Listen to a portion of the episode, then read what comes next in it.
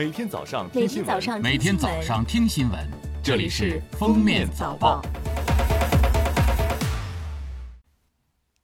各位听友，早上好！今天是二零二零年六月二十七号，星期六，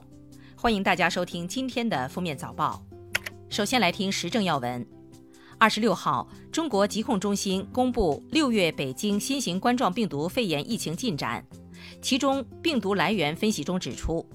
从两例确诊病例及北京新发地批发市场环境采集的标本中获得的三株病毒基因分析显示。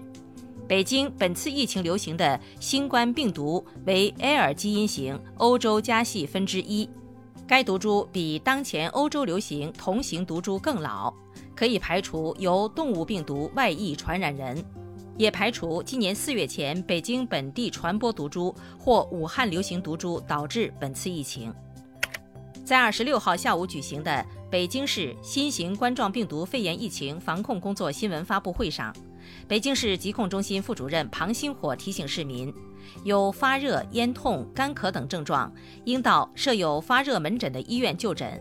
或联系社区卫生服务中心的家庭医生，不要在原因未明的情况下到诊所、门诊部或医务室等不具备接诊条件的地方去输液治疗，以免耽误病情或造成传染。北京市西城区人民政府副区长李毅介绍。西城区天桃红莲菜市场周边七个社区居民经核酸检测均呈阴性，已于六月二十三号晚二十时解除应急封闭管理，调整为中风险街道落实管控措施。日前，北京市美发美容行业协会向各企业发布紧急通知，要求北京市美发店、美容店、美睫、美甲店立即进行全员核酸检测。并按防疫标准开展经营场所消杀作业。近日，北京市属医院对编内外职工、进修人员、劳务外包人员、学生等全部在岗人员进行了核酸检测。截至目前，除因小区封闭、居家隔离、原派等原因无法参加检测的一千五百一十四人外，所有市属医院人员全部完成核酸检测，共检测七万二千二百七十七人。检测结果全部为阴性。下面是今日热点事件。日前，江苏南京市人大常委会第二十三次会议通过《南京市文明行为促进条例》，预计下半年实施。其中第三十五条规定，鼓励公民自愿对处于困难的人以适当方式提供帮助。因自愿实施紧急救助行为造成受助人损害的，救助人依法不承担民事责任。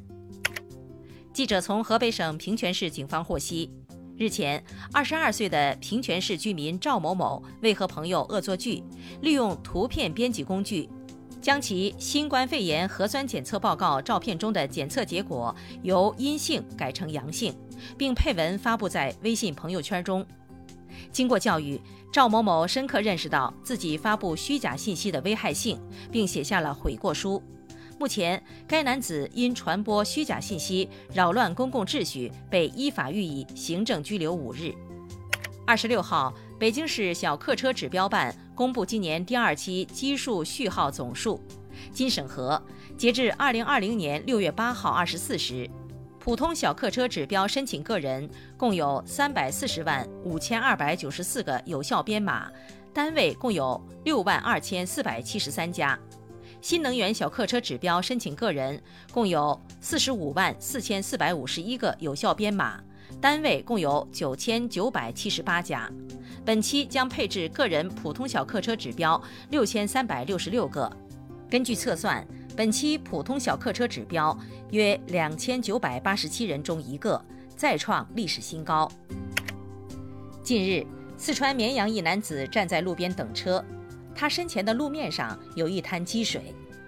这时一辆白色 SUV 驶过，溅起积水，让路边的男子湿了一身。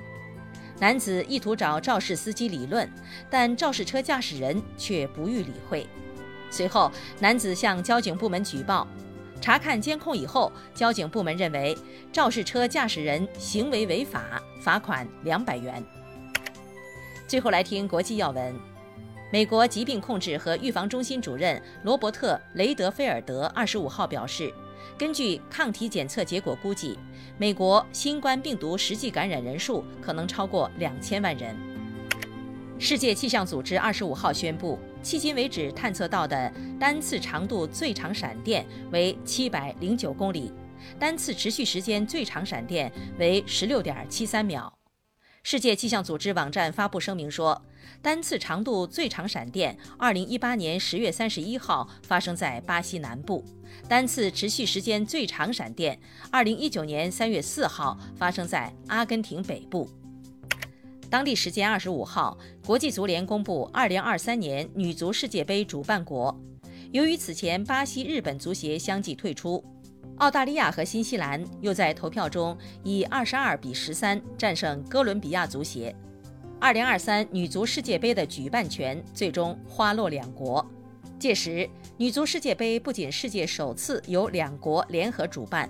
还将首次扩军至三十二支参赛队。感谢大家收听今天的《封面早报》，明天再见。本节目由喜马拉雅和封面新闻联合播出。